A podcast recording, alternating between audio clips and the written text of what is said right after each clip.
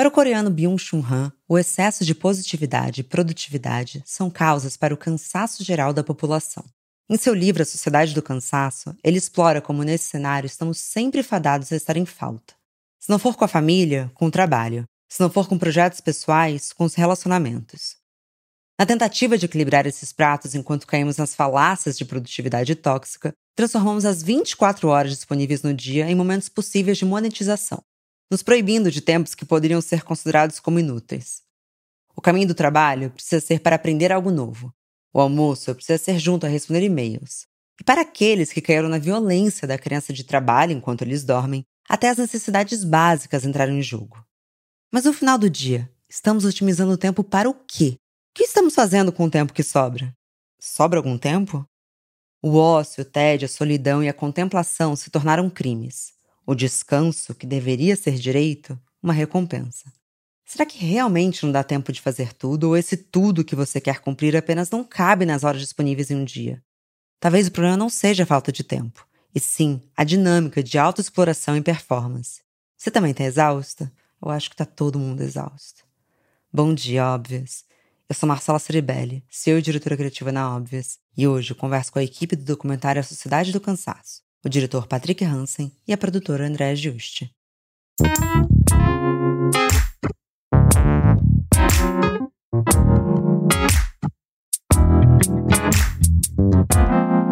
Bom dia, Óbvias. Bom dia, Patrick. Bom dia, Andréia. Sejam muito bem-vindos a Bom Dia Óbvios. Como vocês estão hoje? Cansados? Animados de estar aqui com você. Exaustos, mas animados. Bom, quando esse programa for ao ar, a série Sociedade do Cansaço já vai ter estreado no GNT. Então, o título é o mesmo que do livro que a gente já citou várias vezes aqui no programa, porque falamos muito sobre exaustão, especialmente exaustão feminina, do filósofo. Aí eu vou deixar vocês falarem o nome dele, porque eu nunca sei falar. Me ensina, Patrick, a falar o nome dele. Olha, talvez eu não seja também o especialista, mas a gente fala Byung-Chul Han. Primeiro episódio fala sobre o trabalho e faz todo sentido, mas eu queria saber um pouco do início dessa produção. É, da onde que veio o desejo de produzir um material sobre o assunto e se veio também um pouco de perspectivas pessoais de vocês. É, esse é um projeto muito especial e ele realmente foi feito e pensado em, com a participação de várias pessoas e inclusive do próprio GNT. Então a diretora do GNT, Daniela Mignaghi, foi para o South by South e assistiu uma palestra sobre Sociedade do Cansaço, livro, e sobre a teoria do Byung-Chul Han. E, inclusive, esse livro ele chama Burnout, o título em inglês, e ela ficou muito mexida com aquilo porque em 2019 a gente já estava vivendo essa exaustão. Então, apesar da série estar tá indo para o ar agora só em 2021, uh, ah, é um projeto de dois anos então ele começou antes da pandemia e todos esses temas eles já estavam muito em evidência na nossa vida. E é engraçado porque o time do GNT é majoritariamente feminino, todas mulheres maravilhosas, guerreiras, líderes. E eu acho que elas já todas ali já tinham muito desejo de fazer essa série e já estavam se sentindo muito exauridas pelas questões da sociedade que tem deixado a gente exausto desde a internet, excesso de informação, essa cobrança pelo desempenho exacerbado, onde você é seu próprio chefe e o seu sucesso só depende de você mesmo? Demais, e faz muito sentido mesmo quando a gente fala sobre essa perspectiva feminina, né? A gente sabe que as mulheres, inclusive, é muito engraçado, na verdade, não sei se engraçado é o termo, mas ter começado antes da pandemia, né? O quanto que isso se agravou. A gente sabe que as mulheres foram grandes responsáveis por assumir responsabilidade, por exemplo, dentro das famílias, porque familiares faleceram, então elas passaram a cuidar de filhos filhos de familiares, de outras pessoas. Então, assim, as mulheres de fato são grandes vítimas aqui.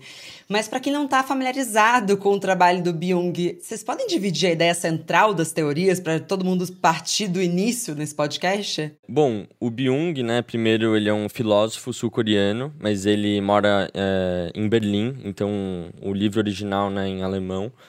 É, e a tese central do Byung é, no Sociedade do Cansaço é como hoje, basicamente, o desempenho se tornou uma nova religião. Então, hoje tudo é voltado para o desempenho, né? Então, todas as áreas da nossa vida são basicamente regidas por valores do trabalho, né? Então, individualismo, desempenho, produtividade, tudo que a gente faz, desde o nosso lazer até relacionamentos, está sempre voltado para como a gente consegue otimizar essa atividade, né? E ter mais retorno é, pessoal, né? Então, o Byung, né? Ele, ele coloca como tese principal que, basicamente, nessa nova era do capitalismo, é, a relação entre explorador e explorado é muito diferente, porque hoje, na verdade, nós nos autoexploramos e chamamos isso de sucesso, né? Então, não tem mais essa figura tanto assim do chefe que tá em cima ali mandando você fazer tudo. Isso é uma coisa interna, né? A gente quer se tornar bem-sucedido porque é o que a sociedade prega, né? A gente está totalmente, assim, é, rodeado desse valor de sucesso e, e, e, uma definição de sucesso que é pautada no nosso próprio desempenho, né? E isso pode ter consequências graves, né? Então, o que o Byung fala, assim, ele coloca essa sociedade do desempenho, né? Ele fala até do indivíduo desempenho, né? Que, que somos nós, né? Basicamente. É, e como é, basicamente isso tem efeitos psíquicos, né? Isso de certa forma nos afeta neuronalmente, né? Ele coloca no livro, né? Literalmente ele fala que a gente saiu da era bacteriológica, né? Do século XX, assim, e agora está numa época neuronal. Então, depressão, burnout, ansiedade são todas questões de saúde mental que estão surgindo, né? E estão aumentando por conta dessa lógica exacerbada do desempenho. Quer dizer, a discussão é muito vasta e a gente pode até chegar num lugar de fato de diagnósticos clínicos, mas tem perspectivas muito interessantes da nossa cultura que a gente nem percebe. Acho que é muito complementar e eu sou bem entusiasta dessa teoria da otimização da vida, porque a gente foi otimizando tudo a troco de quê, né? A gente está liberando tempo para fazer o quê? Para trabalhar. Então, inclusive, no Falso Espelho, da Gia Tolentino, inclusive, sempre recomendo esse livro porque eu acho que é muito complementar. Em um dos ensaios dela, ela fala dos restaurantes que otimizaram a hora do almoço. Então, ela tem uma crítica ferrada ao Sweet Green, que é basicamente esses restaurantes de salada, porque ela fala que é, é o perfeito estado do almoço do capitalismo, que são várias pessoas comendo com uma mão só, para que com a outra mão eles consigam trabalhar. E é essa otimização desse nosso tempo que, na verdade, não vale para nada. O que, que, vocês descobriram sobre otimização ao longo do estudo para o documentário? O que mais a gente está otimizando? As relações amorosas? Então, pegando aí esse gancho, né? A gente dividiu em 10 temas nessas teses. Então, trabalho, perfeição, lazer, remédios, sono, relacionamentos, consumo, positividade e segurança. Então, em cada, cada um desses temas, a gente está analisando como essa otimização da vida está é, gerando consequências, né? Para o bem e para o mal, assim, vamos dizer. Então, no episódio de relacionamentos, é, a gente traz como, por exemplo, aplicativos de relacionamento, enfim, Tinder, Bumble, todos, todos os aplicativos, é, eles trazem, de certa forma, uma lógica meio mercadológica para os relacionamentos, né? Então, em vez ali de você estar tá realmente se aprofundando, né, conhecendo uma pessoa, a gente está julgando a pessoa em, vamos dizer, tem até um dado que fala que as pessoas em média ficam, acho que, menos dois ou três segundos em cada card no Tinder antes de, de dar o sim ou não, né? Então, a gente está julgando totalmente numa superficialidade que a outra pessoa está criando, né? Uma vitrine de si mesma. E assim, beleza, existe essa crítica. Por outro lado, eu encontrei minha parceira no Tinder e eu já namoro há cinco anos com ela. Então, até que ponto vai essa crítica, né? Então, o que a gente está querendo trazer na série é trazer essa discussão do Byung, mas também é, complexificar um pouco mais a questão. Porque é fácil você só falar, ah, é tudo culpa da rede social, tudo culpa da internet, é tudo culpa desses aplicativos de relacionamento, agora é tudo muito raso. É, mas por outro lado, é só uma ferramenta, né? Então, a gente está analisando como essa otimização pode afetar nossa saúde mental e nossos relacionamentos, mas a gente também quer sempre trazer uma nuance de falar assim: bom, é só uma tecnologia, né? É só uma ferramenta. Talvez não necessariamente seja algo ruim, né? No episódio de lazer é interessante também, porque a gente pega bem isso que você falou, Marcela, assim, da otimização de tudo, né? É, eu, por exemplo, tenho uma coisa que chega domingo à tarde e eu fico muito mal, assim, porque às vezes você não tá fazendo nada do, no domingo, você sente uma culpa, né? Tem um sentimento de culpa de que você não tá fazendo nada. Então, sempre que a gente ia falar com as pessoas que a gente entrevistou para os documentários, a gente estava sempre tentando pegar esses dois lados, assim, para entender é, as nuances, né, do, do debate. Acho muito legal isso que você está falando, Pet, porque é, a série é muito sobre essa eterna sensação de não dar conta das tarefas. Né? Então, muito boa a sua pergunta no sentido de otimização, porque isso é, abrange todos os episódios, inclusive o trabalho. E a gente tenta mostrar também os dois pontos. É, então, no, no, episódio de trabalho, a gente fala muito sobre a uberização do trabalho, a exploração né, que hoje não é só dos entregadores de aplicativos, sim de todo mundo. Todos nós estamos uberizados de certa forma. Mas existe também um ponto positivo. Os aplicativos também estão ajudando muita gente, aqui usando o exemplo dos aplicativos em si. Então, durante toda a série, a gente tenta permear isso no sentido de tudo que a gente tenta otimizar, essa exaustão de sentir que a gente nunca dá conta das tarefas e a culpa que vem atrelada, né, a tudo isso, por todos nós, isso também no âmbito de mãe, mulher, cuidar do corpo, se relacionar com as pessoas que você ama, estar tá presente, né? Porque isso até agora com a internet vem cada vez mais. Você fazer calls, você tá com a família, e às vezes são duas horas, né? É exaustivo. Você já ficou o dia inteiro trabalhando na frente de uma câmera. E sei lá se é natural, né? A gente só vai descobrir isso mais pra frente. Mas eu acho legal o que vocês estão trazendo, porque Inclusive, é um pouco da minha crítica ao livro da Gia Tolentino, assim, porque ela só apresenta os problemas e no final você fala, bom, e agora? Você fecha o livro e fala, fudeu, né? Mas eu acho que é isso, eu acho que é necessário um pouco de autorresponsabilização, porque a gente tem como dosar como a gente vai usar essas ferramentas. Você falou, por exemplo, da falta de tempo de fazer tudo, isso foi um insight que eu tive no segundo semestre desse ano. É, em mais um momento em que eu esbarrei em ter um burnout, dessa vez eu não tive, mas já tive dois, dessa vez eu tava quase. Falei, não é que não tá dando tempo de fazer tudo. Tem muita coisa para fazer dentro do meu tempo. Eu preciso diminuir as minhas tarefas. Porque é, não tá fechando. É a peça do quebra-cabeça que não. Ela tá maior do que o quebra-cabeça. Não vai encaixar. E eu penso, e eu não sei se vocês já chegaram a discutir isso na série, que a sementinha do que a gente está vivendo da sociedade do cansaço tem a ver com uma discussão que acho que rolou em 2014. Eu sou péssima com tempos, então me perdoem. Mas que é sobre a glorificação do ocupado. Que é aquela história que se você perguntava para alguém, falava, e aí, tudo bem? A pessoa falava, tô ocupada. E parece que agora se falar, tá tudo bem? A pessoa fala, tô exausto. Será que a gente tá sofrendo um pouco a consequência? A gente achou que era tão bonito estar ocupado e agora tá todo mundo exausto e ferrado? Sendo muito legal você, você trazer isso, porque a, a, até quando isso veio, essa proposta do, do GNT, da gente fazer essa série, foi muito nesse sentido, em função da glorificação da gente sempre dizer que está ocupado, de que a gente é muito businesswoman ou, ou, ou né, executivos e a gente está fazendo muita coisa, a gente tem muito projeto e a gente é muito multitarefas. E é óbvio que veio a consequência de tudo isso.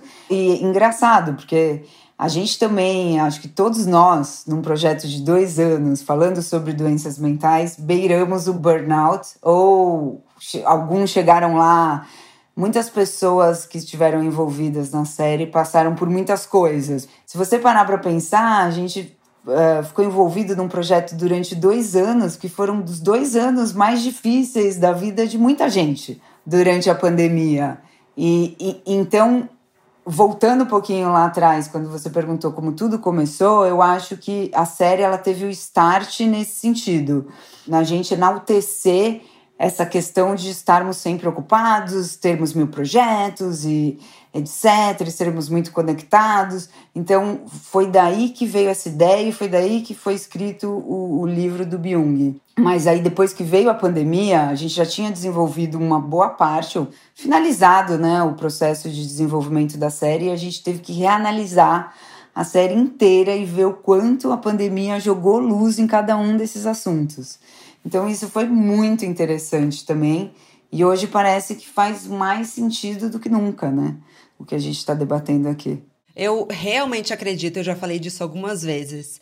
Eu acho que no futuro a gente vai lembrar como uma sociedade maluca que cobrou a mesma produtividade convivendo com um medo iminente de morrer. É, e puxando isso que você falou também, Marcela, no livro, Byung também ele fala sobre quase que uma nova espécie, né? Ele fala sobre o homo laborans, laborans do labor, né, do trabalho. Então ele diz que hoje a gente está se tornando um homo laborans, no sentido que a gente se define pelo nosso trabalho, né? E a gente vê isso até nas nossas relações sociais. Então, o grande mediador de todas as relações e, e as coisas que a gente discute é o que a gente faz e não o que a gente é, né? Então, até numa roda de amigos, assim, ou de família, é sempre o que você está fazendo, quais são os seus projetos, qual é o seu trabalho, né? A gente se define pelo nosso trabalho. Eu, André, a gente também não se retira disso. Nossa, mais que culpada por aqui também. Total, e assim, é... até que ponto isso é saudável também, né? Tem uma fala muito legal do, de um especialista no episódio de trabalho que ele chama Guy Standing. Ele é um especialista britânico e ele escreveu um livro que chama o precariado, né? Ele fala de uma, de uma classe precariada, basicamente. E é interessante porque ele fala que nessa sociedade que a gente vive, é isso, a gente tá quase que se auto-precarizando, né? Em todos os sentidos, assim, porque toda a responsabilidade pelo sucesso não tá no, no outro, né? Tá em você. E se você não consegue atingir o seu objetivo, é, a culpa é sua, não de, de questões externas. E isso é muito.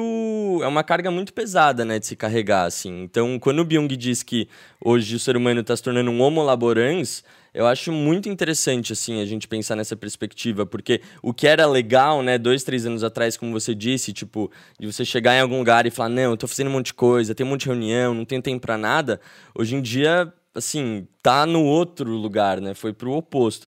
É, talvez você esteja na emergência do São Camilo, como foi meu, no meu caso, não numa mesa de bar. Então, assim, é grave. E eu acho que além de olhar para uma perspectiva pessoal e individual, acho que é importante lembrar que, assim, alguém está ganhando muito com isso. É muito rentável a gente ter transformado cada hora do nosso dia em uma possibilidade de ganhar pão porque o mercado se beneficia muito disso.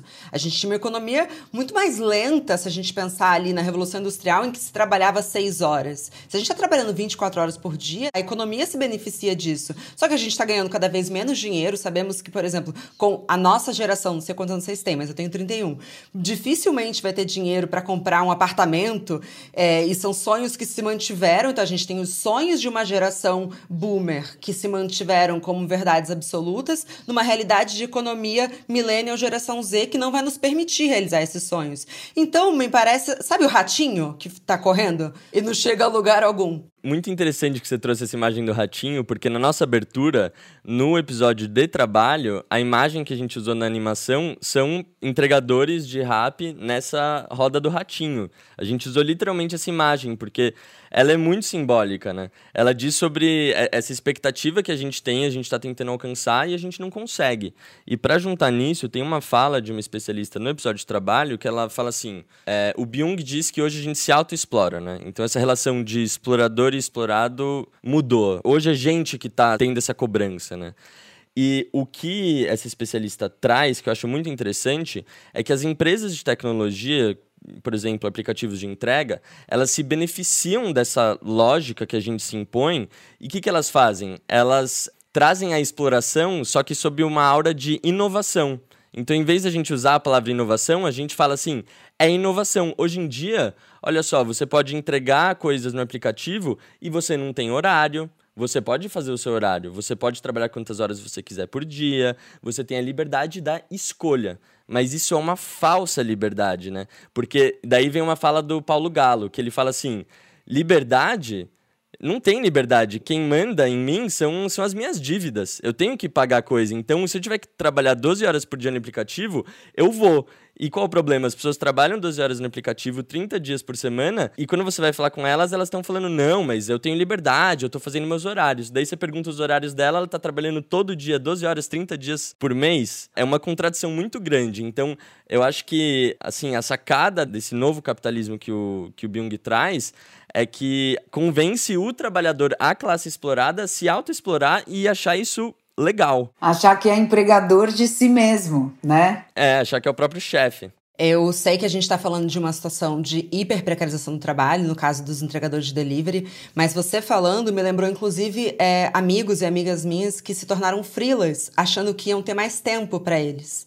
Então, uma ilusão, na verdade. Todos dizem a mesma coisa. Que saudade de ter que responder a alguém. Porque quando você se torna seu próprio chefe, não tem limite. É, você é o seu responsável por criar a sua carreira, por desenhar a sua carreira, por fazer tudo. E se você, por exemplo, que eu, que eu falei antes, se você tá num domingo ali não produzindo, não trabalhando nos seus projetos pessoais, profissionais, você se sente fracassado, né? Então, assim, a gente usou no episódio uma, uma classe que é muito precarizada, né? Que são os entregadores, mas, na verdade, isso, isso se aplica a toda a esfera do trabalho, né? Até que a gente tem outras personagens, né, Deia? A professora, por exemplo. Que até você mencionou, é, a gente tenta mostrar no, nesse primeiro episódio da professora essa jornada dupla, né? A jornada dupla dela cuidar do filho, dela cuidar da casa, dela ser cobrada, porque além de tudo, uma professora que está dando aula agora remotamente, a não performance do, do aluno acaba que vira culpa da própria professora. Então, assim,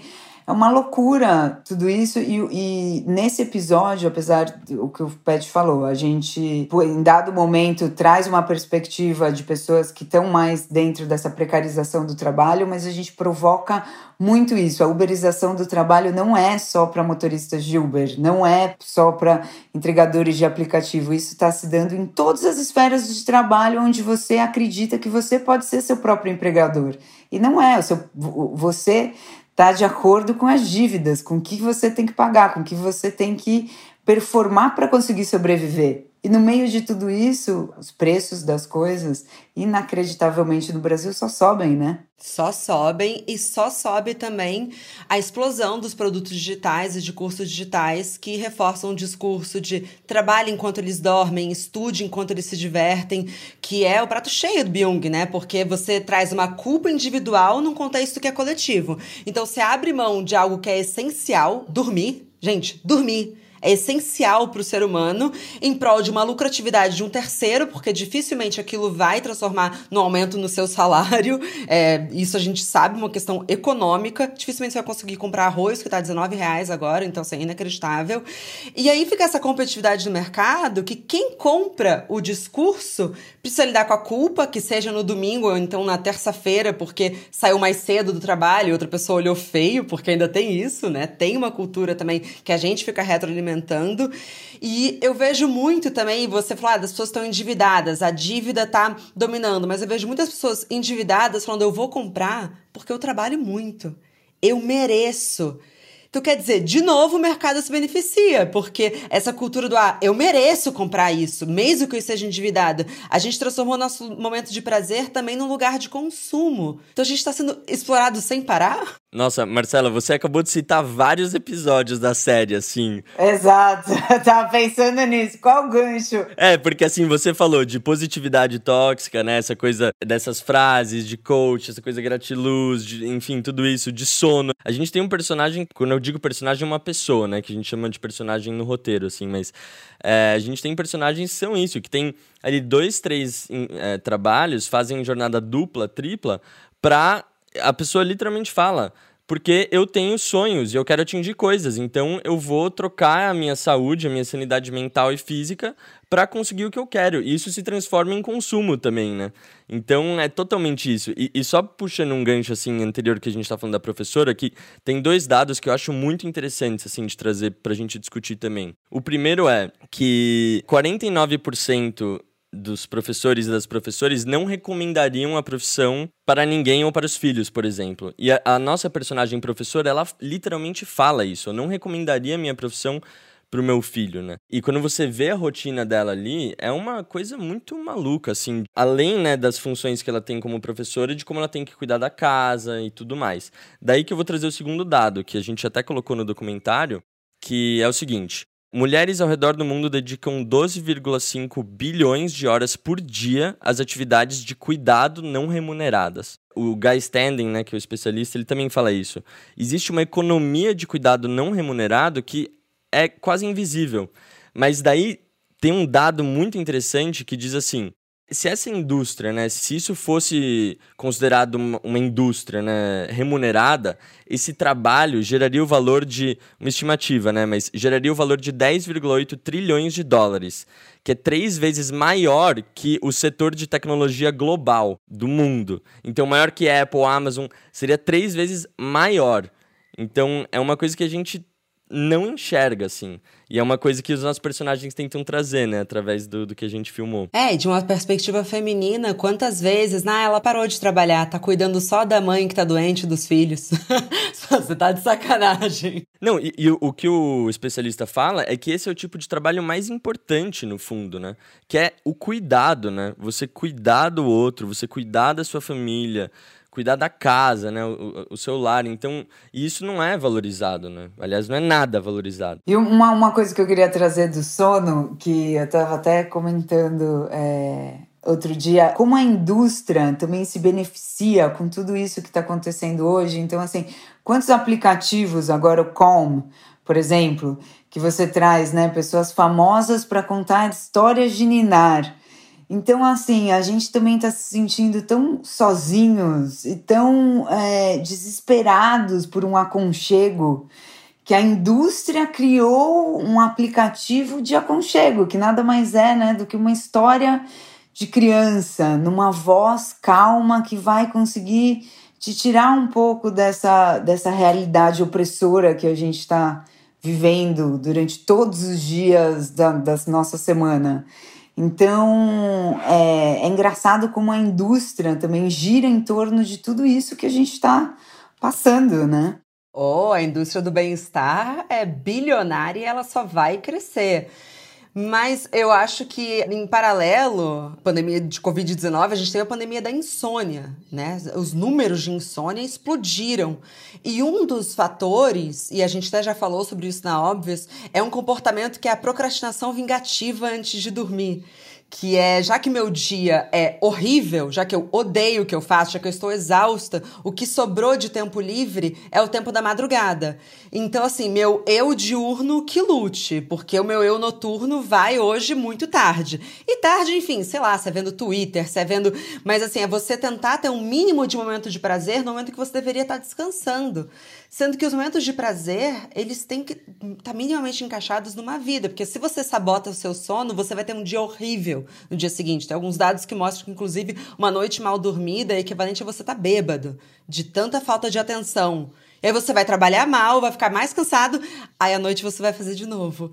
No episódio sobre sono, vocês chegaram em alguma resolução? Meu, é super interessante, assim, isso que você trouxe do sono. Tem até um estudo. Eu tô cheio dos estudos, né? Eu tô amando, tô amando. É que eu acho interessante, assim, porque meio que cristaliza, né, o que a gente tá falando. Mas esse é um estudo americano, tá? Mas ele diz assim: que quando tem a mudança do horário de verão nos Estados Unidos, no caso, quando perde uma hora, no dia seguinte a essa mudança, as sentenças dadas pelos juízes né, em, em casos criminais, a média era tipo 1,2 ou 2 anos maiores do que o normal. Por quê? Por causa da falta de sono, que tornava as pessoas mais grog, e o juiz dava sentenças maiores na média. Então, olha o efeito que o sono pode ter na vida, na vida de uma pessoa quando ela vai ser sentenciada, entende? É um efeito que a gente não sente, mas é muito grande. Isso o quê? Isso eu não tô falando de um juiz que virou noite, eu tô falando de um juiz que perdeu uma hora de sono, que ele já deve. Enfim, já, vamos dizer, se a pessoa dorme 6, 7 horas, vai dormir 5, 6, entendeu? E olha o efeito que isso tem. E, e outro dado também é que, agora eu não lembro exatamente a porcentagem, mas é, eu acho que era próximo de 25 ou 30% dos acidentes de, de trânsito são relacionados ao sono. E isso gera mortes, né? Então, uma coisa que a gente falou muito no episódio de sono é: ah, é um tema que parece ser suave, né, tal. Mas de imediato, eu, né, conversando com a, com a Andréia, com a Adriana Yannis, também, que era diretora desse episódio, a gente falou assim: como que a gente vai mostrar que o sono é uma coisa muito séria? Assim, de cara para as pessoas. Porque às vezes o tema, né, pelo tema você fala assim: ah, não, é de boa, uma hora menos ou tal.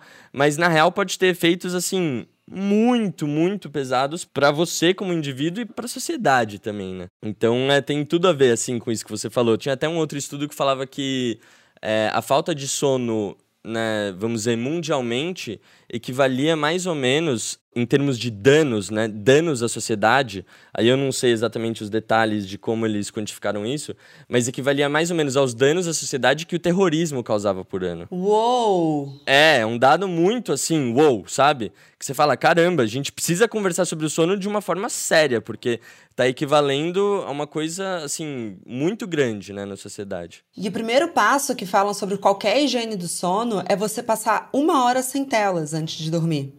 E toda vez que eu falo sobre isso com alguém, as pessoas falam: impossível.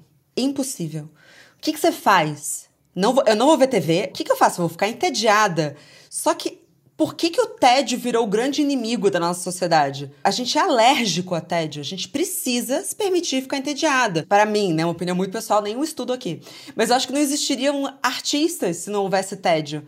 Porque o vazio da mente, ele te permite ouvir o que, que a sua cabeça quer fazer. Tem um livro incrível também, que parece bobo, mas não é, que é o How to Do Nothing, da Jenny Odell, é, que é Como Não Fazer Nada. E ela fala justamente isso, assim, como a gente é incapaz de parar. E eu fiquei pensando, fazendo um paralelo com essa tiktokização das profissões que agora você não só precisa trabalhar, você tem que fazer a autopromoção do seu trabalho.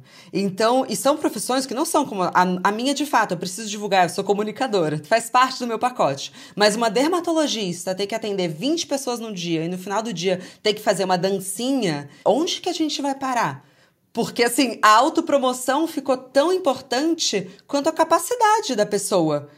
Então, assim, a gente nunca mais vai ficar entediada? Exato. A dificuldade também que a pandemia trouxe de você separar os momentos da sua vida que devem ser para cada coisa, inclusive para o que é contemplativo, que seja andar na rua e observar as pessoas, o mesmo que você esteja com alguma produtividade, mas que ela seja um momento de prazer para você e que ele não necessariamente esteja atrelado a, a, performance, a trabalho, a, até onde você vai, porque você nunca vai conseguir terminar tudo que você tem para fazer no dia, você vai ter que começar a se impor esses limites. Agora é hora de eu fazer outra coisa, agora é hora do meu exercício, agora é hora de eu me permitir minha meditação, minha yoga, meu relaxamento.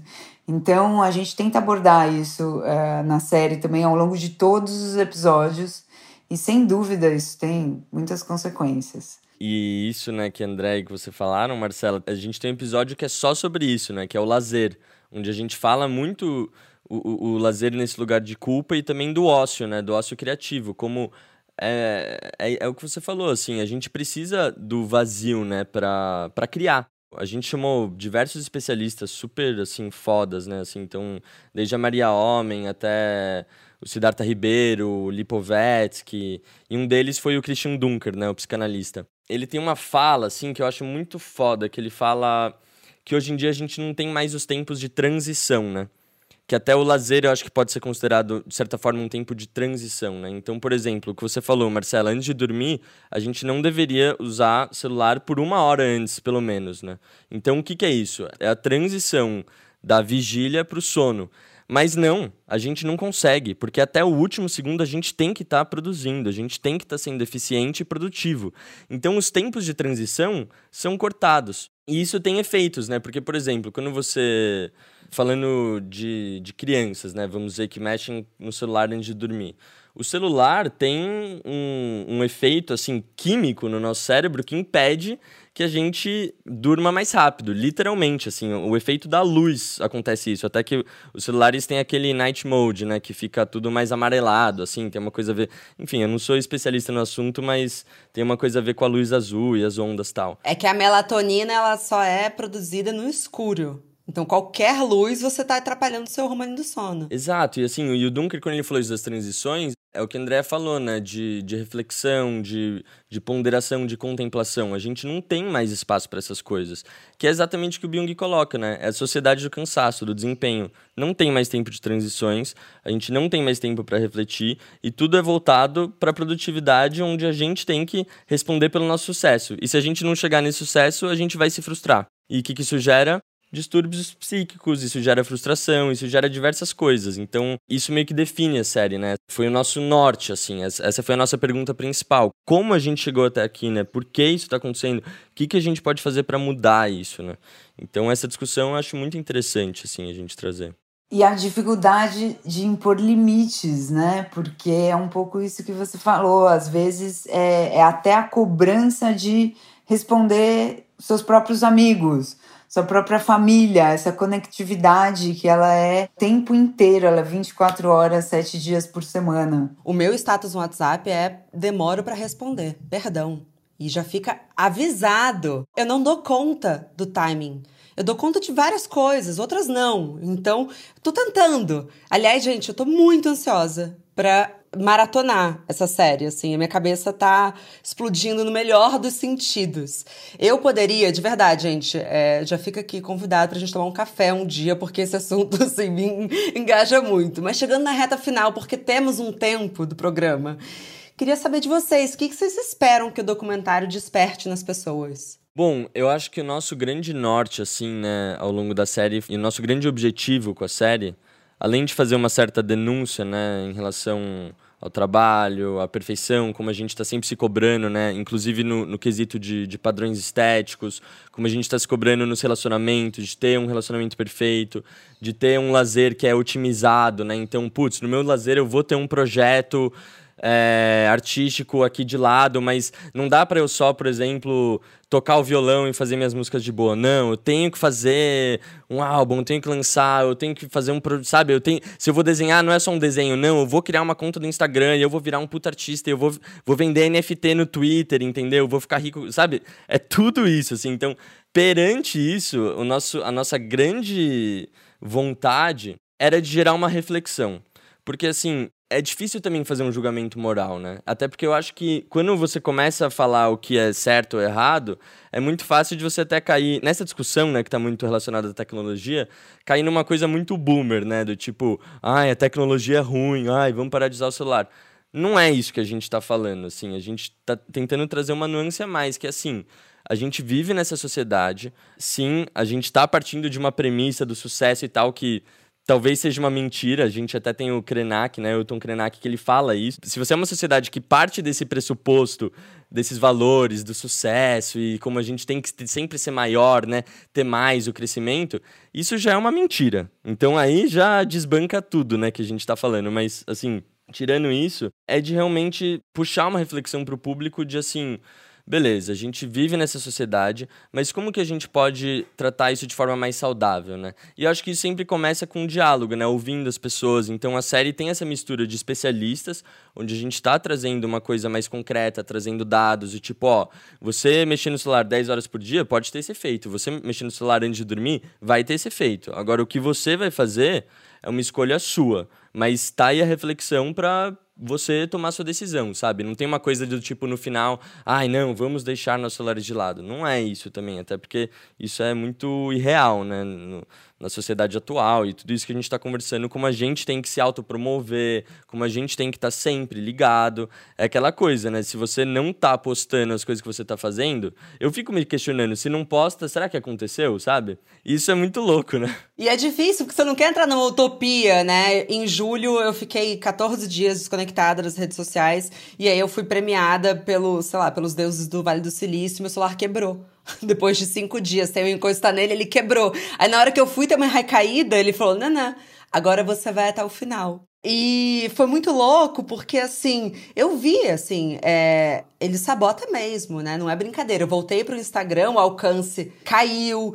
Eu não consigo, por exemplo, viver ainda sem uma autopromoção mínima, mas eu consigo ficar uma hora sem celular antes de dormir que, que dá conta para você, né? Talvez cada um de nós dê conta de uma coisa, porque todas acho que é uma utopia. Tenho pensado muito nisso. Eu acho que para mim, assim, como produtora de conteúdo, sinto uma missão de verdade. Fico muito feliz em vários projetos que eu produzi, me envolvi, realmente serem relevantes, trazerem uma mensagem para a audiência. Então, acho que a gente tem essa missão como produtores de conteúdo. Mas eu diria que o que eu mais quero com essa série é que as pessoas entendam que elas não estão sozinhas. Tá todo mundo se sentindo assim. E eu acho que todo mundo que se envolveu nessa série deu tudo de si para conseguir transmitir isso para o público, sabe? Então, assim, vamos se ouvir, vamos, vamos se respeitar. Tá todo mundo nesse barco de uma forma ou de outra. Tá, tá doído, tá sofrido, mas a, a gente tem que aprender a se ouvir e impor limites, né? Porque eu acho que deixou de ser uma esfera teórica para a gente realmente sentir isso dentro da nossa psique, do nosso físico, sabe? Então é, é isso. Ah, é bonito, tá sempre muito ocupado, mas de repente você percebeu que você está com uma estafa mental. Não é mais assim, eu li no livro, me disseram que não faz bem. É assim, bateu. Bateu ali para todo mundo, entendeu? Perfeito. Patrick, Andréia, muito obrigada. Quando quiserem voltar, fiquem à vontade, tá? Porque acho que a gente não passou pelos outros tópicos, então, assim, tem muita pauta. Parabéns pelo trabalho. Eu acho que vocês estão fazendo mais do que o documentário, é um serviço. Então, muito, muito obrigada. Ah, façam propaganda de vocês. É, aqui, né, falando essa coisa de promoção, chegou a hora, né? Mas primeiro, assim, eu queria também agradecer toda a equipe, né? Assim, a equipe de direção, de pós-produção, de pesquisa, de, de roteiro, né? Estamos eu, eu e André aqui, né, representando, falando, né, sobre a série, mas tem muitas pessoas por trás de um trabalho como esse, né? De, putz, deve ter umas 80, mais de 100 pessoas assim envolvidas e todas assim trabalhando sob circunstâncias muito difíceis de isolamento e questões pessoais. Então, Primeiro, eu queria muito assim agradecer todos que participaram e estão ajudando, agradecer os personagens também, os especialistas, que sem eles também não seria possível. E, bom, a série já está disponível no Globoplay, os primeiros dois episódios, que são de trabalho e de perfeição. E além do Globoplay, é, a gente tem uma estreia de um episódio novo toda quarta, às 11h30, no canal GNT. Daí a gente vai ter isso por 10 semanas, né? É, todos os temas. Então já foi trabalho e perfeição. É, daí o próximo é remédios, né? Onde a gente vai estar tá discutindo, enfim, essa coisa do desempenho, no trópicos, no remédio. É, lazer, sono, internet, relacionamentos, consumo, positividade, que é sobre positividade tóxica e tal, e segurança. Então, faço minhas as palavras do Pet, de agradecer também todo mundo. Eu acho que eu tentei mencionar várias vezes a equipe aqui, no sentido de que todo mundo é, se dedicou muito e, e, e era muito importante para todos colocar essa série no ar. Então, acho que todo mundo deu tudo de si. Então, obrigada. A gente está muito orgulhoso do resultado. E aí quero só aproveitar então para dizer também quando tem reprise da série. Então, além de toda quarta às 11h30, sempre reprisa na sexta, às 2h15 no GNT, no sábado às 3 da manhã e no domingo às 11h30 também da noite. E na, no Globoplay para acompanhar todos os episódios, poder maratonar e refletir bastante sobre tudo isso. Obrigada, gente. Obrigada demais. Muito prazer. Obrigada a você, Marcela. Foi demais estar aqui. Muito obrigado, Marcela. Valeu, gente.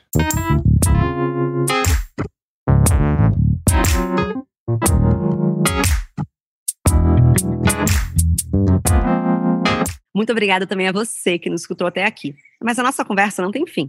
Continuamos semanalmente na nossa newsletter, que você pode se inscrever no www.obvious.cc, no Instagram, arroba Agency, e com comentários e sugestões sempre com carinho, no bomdia.obvious.cc.